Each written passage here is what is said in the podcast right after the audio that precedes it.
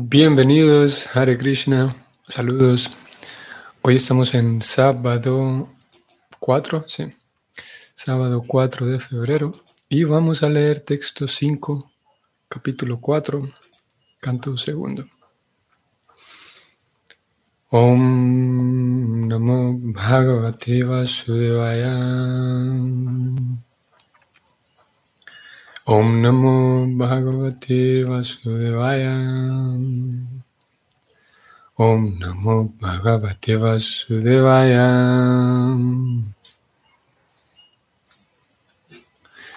Rayo Vacham Samichinam Vacho Brahman Sarvanyasya Tavannagam Tamo Visirya Temahyam Harer Katha Chatakatam.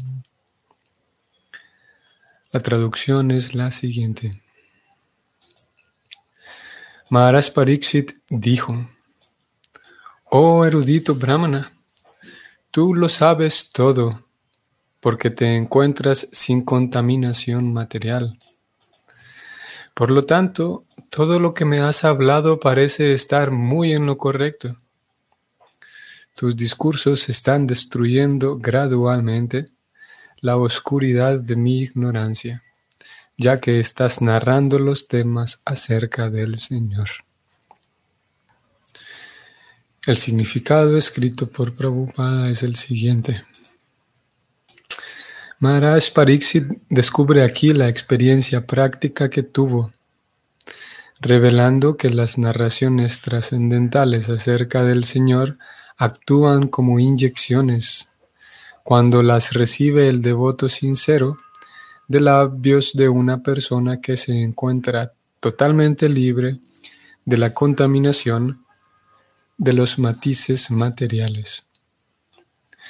En otras palabras, cuando un auditorio karma candilla recibe los mensajes del Srimad Bhagavatam de labios de hombres que han hecho una profesión exponiéndolos, dicha recepción nunca actúa milagrosamente, como se declara aquí. La audición devocional que se le presta a los mensajes del Señor no es como el oír relatos ordinarios. Por lo tanto, el oyente sincero sentirá la acción de ello al experimentar la desaparición gradual de la ignorancia.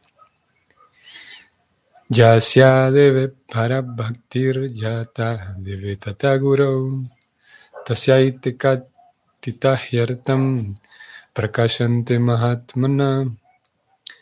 Esta es una cita del Swetasvatara Upanishad 6.23. Sigue preocupada. Cuando un hombre hambriento, cuando a él se le da de comer, siente simultáneamente el placer de comer y el aplacamiento del hambre. Así pues, él no tiene que preguntar si de hecho se ha alimentado o no. La prueba crucial del acto de oír el Srimad Bhagavatam es que por medio de dicho acto se deberá recibir una iluminación evidente. Fin del comentario.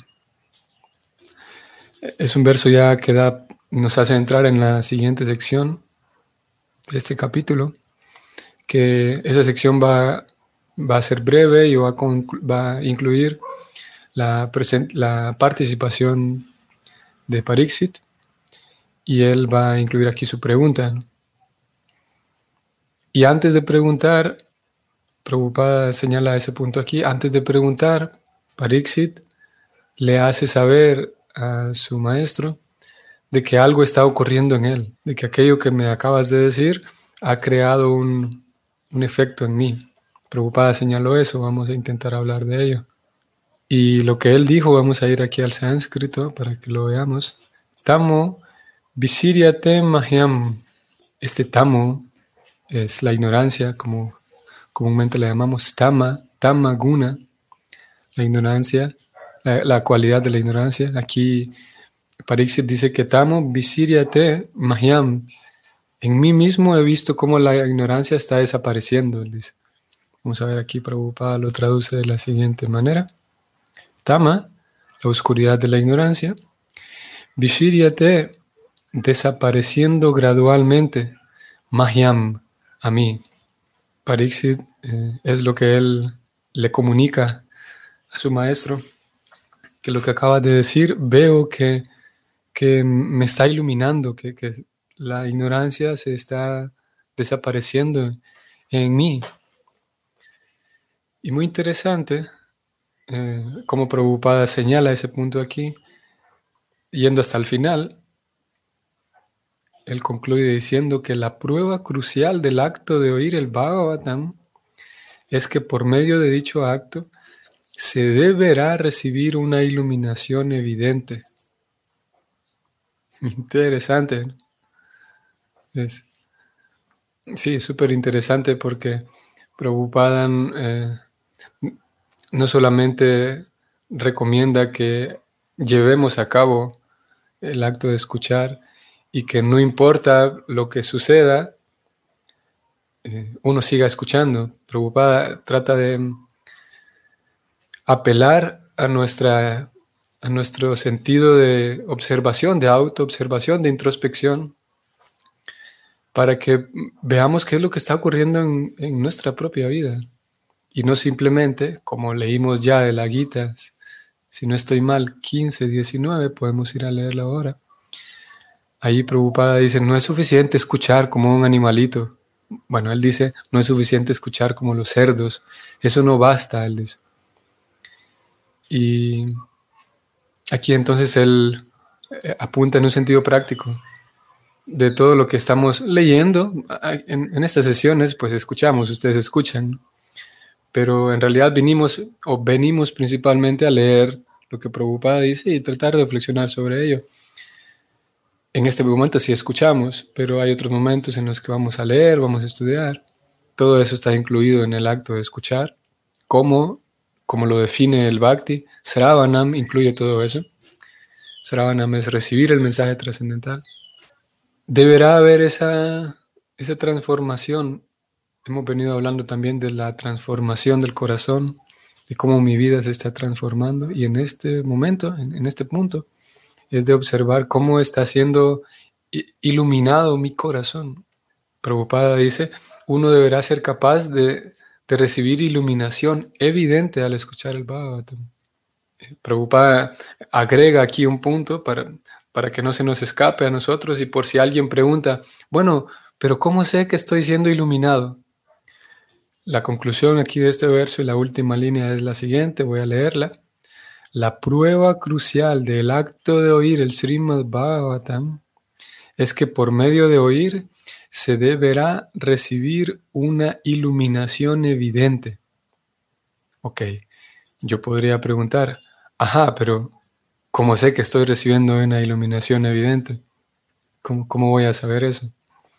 Y Preocupada da la respuesta en realidad dio la respuesta primero, justamente arriba de esto que estoy subrayando aquí. Justamente arriba, él presenta esta analogía. Voy a leerla. Cuando un hombre hambriento se le da de comer, siente simultáneamente el placer de comer y el aplacamiento del hambre. Así que él no tiene que preguntar si se está alimentando o no, si ha comido o no.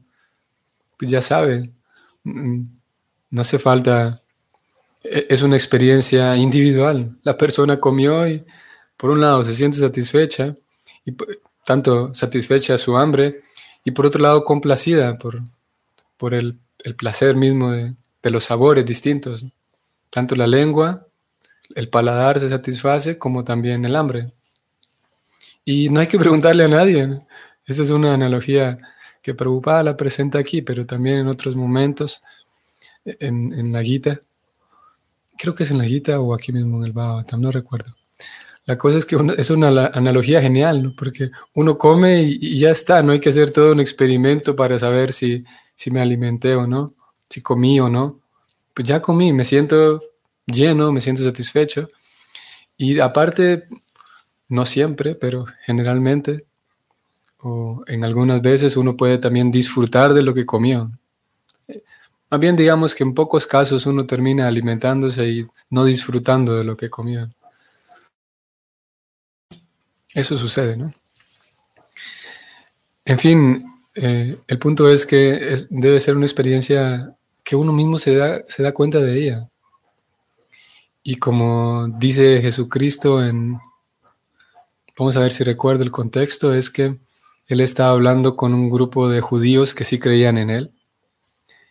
Y él les dice a ellos que la verdad les, los hará libres, la verdad os hará libres, como se, se, Ya es casi como un dicho popular. Y, cuán profundo es. Y es muy similar a lo que estamos leyendo aquí, que al recibir la lectura del Bhagavatam, el mensaje trascendental, esa iluminación, ya que la oscuridad, ¿cómo, podemos decir esto? Si estamos en un lugar donde que hay oscuridad, la oscuridad puede generar diferentes cosas. Una de ellas es miedo, y principalmente miedo. Por esa razón se describe que dentro del mundo material, de lo que padecemos muchos, o todos en realidad, es de miedo. Y una vez recibido o poniéndose en contacto real con Krishna a través del amor, nos liberamos del miedo y ahora vivimos con amor eh, o en amor. Y entonces, en un lugar donde hay oscuridad, principalmente va a haber miedo, porque desconozco qué es lo que tengo alrededor, desconozco qué es lo que me puede pasar, en fin, desconozco los peligros que pueden haber. Y, ese miedo me hace pensar, me hace imaginarme nuevos peligros y es como un círculo vicioso. Entonces, pero en, el momento en el que hay luz en ese lugar, en el momento en el que se encienden las luces o sale el sol, al haber iluminación yo consigo libertad del miedo. Cuando yo cuando veo lo que tengo alrededor y veo que no hay peligro, entonces, de hecho, puedo estar libre del miedo. En ese sentido, iluminarse es lo mismo que liberarse del miedo. Y liberarse del miedo es, es la, eh, principal, uno de, las, de, los principales objetivos para, en general, para el alma, estar libre. Y es así como entonces Jesucristo dice, la, la verdad los hará libres, porque la verdad es iluminadora. La verdad nos regala la capacidad de ver las cosas realmente, ver cómo debe ser. Y ver cómo debe ser significa ver con la perspectiva espiritual, la perspectiva del alma desde, un plano espiritual. Podemos ver desde diferentes perspectivas, podemos ver desde perspectivas económicas, desde una perspectiva psicológica, antropológica, sociológica, desde una perspectiva, mm, ¿qué más podríamos decir? Mm, filosófica. Pero sucede que hay una perspectiva que es la perspectiva del alma, la perspectiva de la eternidad. Entonces el conocimiento espiritual busca que tengamos esa perspectiva de la vida, que podamos vernos a nosotros mismos desde esa perspectiva y ver todo lo que existe, a Dios, a la naturaleza, a los demás. Y esa perspectiva nos otorga libertad, porque esa perspectiva, ese conocimiento espiritual, sucede que es la verdad. Algunas personas lo encontrarán pretencioso y tal vez arrogante, decir que esta es la verdad. Pero eh, como ayer leíamos en la oración, bueno, que alguien nos critique de ser pretenciosos y que alguien nos critique de ser arrogantes. Pero lo cierto es que estamos, justamente ahora, estamos leyendo el Srimad Bhagavatam. Estamos leyendo la, de la verdad con palabras, con letras mayúsculas. No solamente la verdad, como mucha gente de las masas, mucha gente común dice, no, yo hablo con la verdad y, le duela al quien le duela. Pero la verdad no duele. La verdad, por el contrario, ilumina y libera. Ambos personajes, por un lado hemos citado a Jesucristo y por otro lado eh, leímos de Prabhupada esta analogía genial. Del comer me produce placer y satisfacción. Placer a la lengua y satisfacción al estómago. Y Hace falta entonces que uno mm, se dé cuenta de cuánta libertad estoy ganando internamente, cuánto está iluminando mi vida, la verdad y cuán libre estoy siendo, como decía Jesucristo. Y eso es, esperamos. Y muy interesante, voy a volver al texto aquí, que lo hemos resaltado prácticamente todo el tiempo que aparece esto en, la obra de Prabhupada. Ahora lo voy a señalar para que lo veamos. En cada ocasión que Prabhupada en toda su obra va, va poniendo este, este pequeño sello, ahorita lo vamos a leer, y cada vez que aparece nosotros vamos a aprovechar para resaltarlo porque es vital, es clave en la vida espiritual. Y ese sello, que aquí Prabhupada lo ha mencionado en dos ocasiones, aquí están. La audición devocional que se le presta a los mensajes del Señor no es como el acto de oír relatos ordinarios. Por lo tanto, aquí viene lo que buscamos. El oyente sincero sentirá eh, la acción de ello al experimentar desaparición gradual de la ignorancia. Prabhupada habló aquí en dos ocasiones de el oyente sincero, nuevamente. Y como hemos dicho, cuando siempre que abordamos este tema, en cada ocasión, cuando, justamente como ahora, cuando las escrituras, ya sea el texto mismo de las escrituras o el comentario de Prabhupada, en cualquiera de los dos casos, en cada ocasión que se habla de la, la cualidad más importante del estudiante, siempre es la sinceridad. Siempre. ¿Qué es a un devoto o a un estudiante sincero que obtiene bendiciones? Es un estudiante sincero que Cristo en la ayuda. Es un estudiante sincero el que progresa. Siempre es la sinceridad. Eso es muy relevante porque la sinceridad es tan genial. Todo el mundo puede tener sinceridad ya, inmediatamente. A pesar de que uno no tenga fuerza, por ejemplo. Yo no puedo tener fuerza de un momento a otro.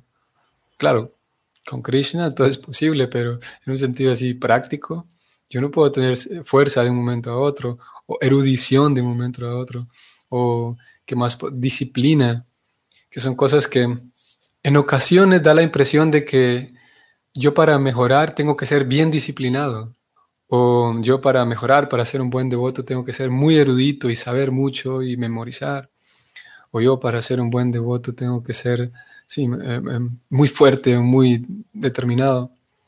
Pero lo cierto es que, si bien es verdad, esas son cualidades muy buenas. Si alguien tiene esas cualidades, pues qué bueno. Pero antes que otra cosa es la sinceridad. Y la sinceridad puedo tenerla ya inmediatamente.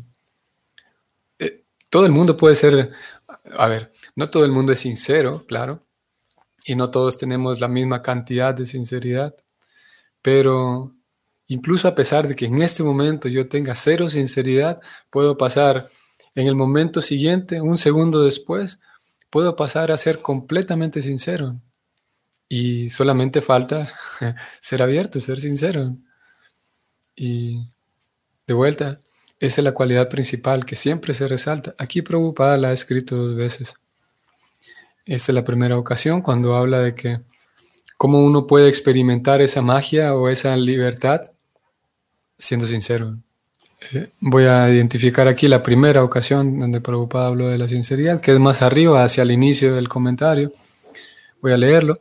Maharaj Pariksit descubre aquí la experiencia práctica que tuvo, revelando que las narraciones trascendentales acerca del Señor actúan como inyecciones. ¿Cuándo?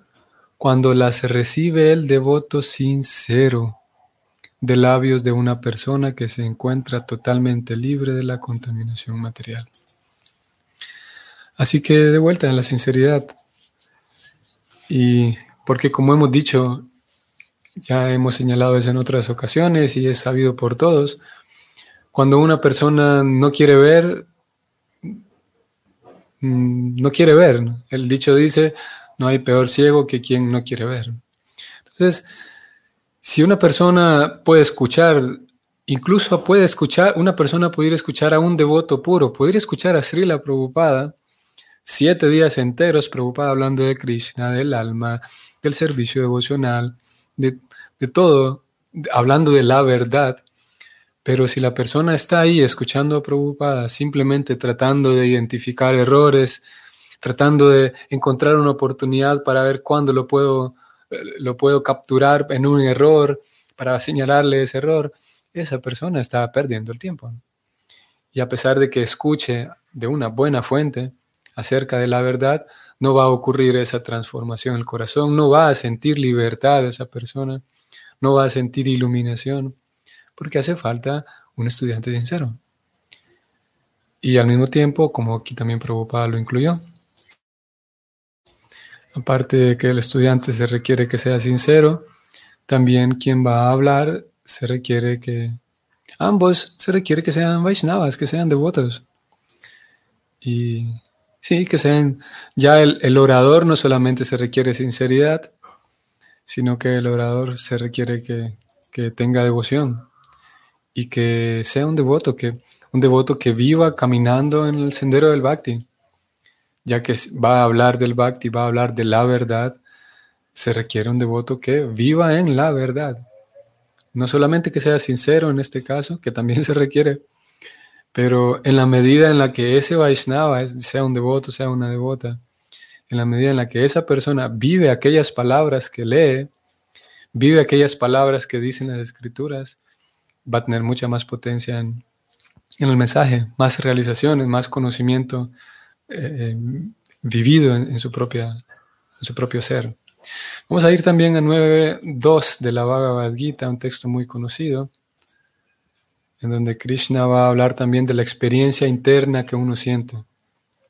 Y este verso, como dije, conocido, dice, Raya Vidya, Raya Guhyam, Pavitram Midamutamam, Pratyaksa Bhagaman Dharmyam Susukam Kartumavyayam. Krishna dice lo siguiente.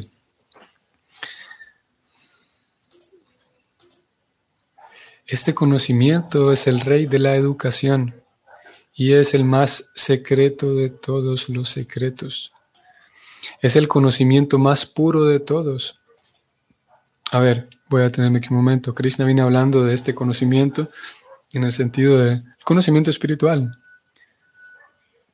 El conocimiento que, que me enseña a mí el método para acercarme a la verdad, para vivir en, en contacto con la verdad. Es el conocimiento del Krishna, está hablando aquí. Ahora sí, sigo leyendo. Es el conocimiento más confidencial, dice Krishna. Es el conocimiento más puro de todos. Y como brinda una percepción directa del ser mediante la iluminación. Como brinda esa percepción, entonces es la perfección de la religión. Además es eterno y se practica con alegría. Dos cosas vamos a señalar aquí. Número uno, que es lo principal que vinimos a buscar. Krishna dice que este método le brinda a uno una percepción directa del ser mediante la iluminación. El mismo punto. O sea que siguiendo el método uno puede tener y va a tener y debería tener, para que uno se dé cuenta de que está funcionando el asunto, uno deberá tener una iluminación directa del ser. Eh, tampoco es algo barato, no es fácil leerlo y, decirte que sí, uno debería tener ya. Tampoco es algo así muy simple, pero es necesario que haya y lo habrá siempre y cuando uno sea sincero y siga el método. Esa percepción directa del ser mediante la iluminación. Eso quiere decir que internamente Krishna, como está en el corazón, Debido a que Krishna está en el corazón y Krishna es la fuente de todo, Krishna es la fuente de la verdad. Entonces Krishna revela en, el corazón de manera interna, Krishna ilumina en el corazón y va dando eso, más claridad a nivel interno. Si bien es verdad, eh, dentro del proceso se requiere el estudio y algunas veces memorización, digamos, vamos memorizando y aprendiendo conceptos, aprendiendo algunas palabras en sánscrito, en fin. Pero lo que ocurre es que internamente Krishna va iluminando, es como si tuviéramos en el corazón, tuviéramos una región totalmente oscura y Krishna va, mientras avanzamos, va aprendiendo, encendiendo cada vez más, más focos, digamos, cada, Krishna va encendiendo cada vez más luces adentro del corazón. Y eso es la iluminación. Y esa iluminación, eh, por esa razón uno va ganando eh, sabiduría, uno va ganando más, más conciencia. Y uno, como decía hace rato, va teniendo una experiencia más cabal de las cosas.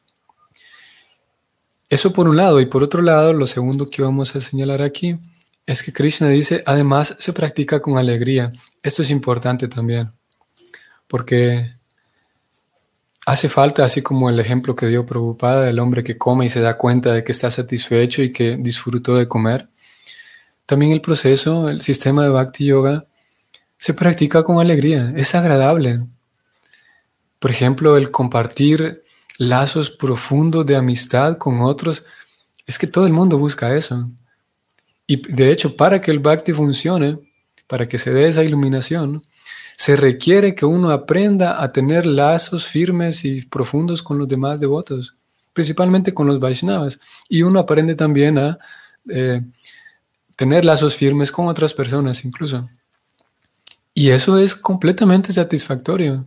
Muy, es muy agradable el poder, como hemos venido diciendo, con, con un corazón tal vez no totalmente limpio, pero con cierta limpieza en el corazón, compartir amistad con los Vaishnavas. Eso es muy agradable. Y otras cosas también. Mismo la satisfacción a nivel intelectual que podemos conseguir de leer todos los libros. Hay eso, una satisfacción espiritual muy grande. Así que el proceso no es que dice, bueno, usted siga esto, usted va a sufrir, pero va a ganar iluminación. No, sino Krishna dice aquí, Voy a volver. Esa iluminación se da internamente en el corazón, pero se practica con alegría. Y es lo que ayer decíamos también. Krishna busca que seamos felices. El método mismo no es para, eh, para que uno se vuelva un militar y que uno se crucifique a uno mismo y que así es la religión, entonces tenemos que seguirla aunque suframos. Obviamente siempre habrá momentos de incertidumbre y de es parte de la experiencia material, pero en sí la vida devocional es satisfactoria y Krishna busca que seamos felices. Y hay tantas eh, herramientas, tantos, tantos elementos en sí del bhakti que son, para eso. Para, y si llega un momento, si llega un momento en el que yo por la vida devocional me volví un amargado, algo hizo mal, o algo o muchas cosas hizo mal. No, no es posible. Obviamente hay diferentes personalidades, diferentes caracteres, hay personas más extrovertidas, más introvertidas, pero no, si alguien se volvió un amargado después del servicio devocional, algo hizo mal y algo tendrá que corregir. Y como digo, también lo otro, no quiere decir de que en la medida que avanzamos nos vamos a volver todos sonrisas y vamos a empalagar a todo el mundo de sonrisas. No se trata de eso sino que uno sí pueda vivir de manera genuina, de manera incluso con la personalidad material que tenemos. Un tema interesante, el tema de la, personalidad que cada quien tiene, que, se, que pueda uno vivir de manera genuina, ni que uno tenga que imitar a aquellos que son más graves, más serenos, más introspectivos. No es que yo tenga que imitarlos a ellos, para ser un buen devoto, ni que tampoco lo otro, que yo tenga que imitar a aquellos que son tan carismáticos, que son tan, ¿cómo podemos decir?, eh, sonrientes y que tienen, sí, mucho carisma y, son muy simpáticos, porque hay todo tipo de personas.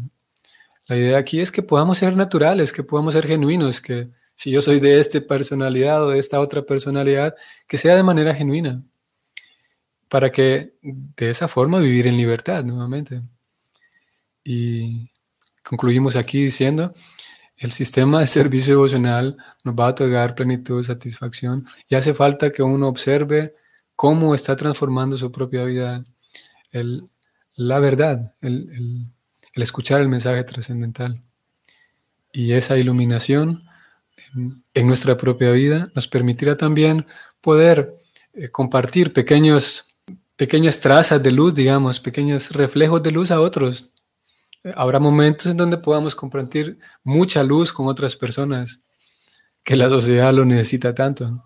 Habrá momentos en donde podamos compartir pequeñas, pequeños destellos solamente, pero si mi vida está iluminada, seremos muy útiles para la situación que vive el planeta mismo. Ok, aquí nos detenemos. Así que que el Señor nos regale más satisfacción, más iluminación y nos vemos mañana. Hare Krishna.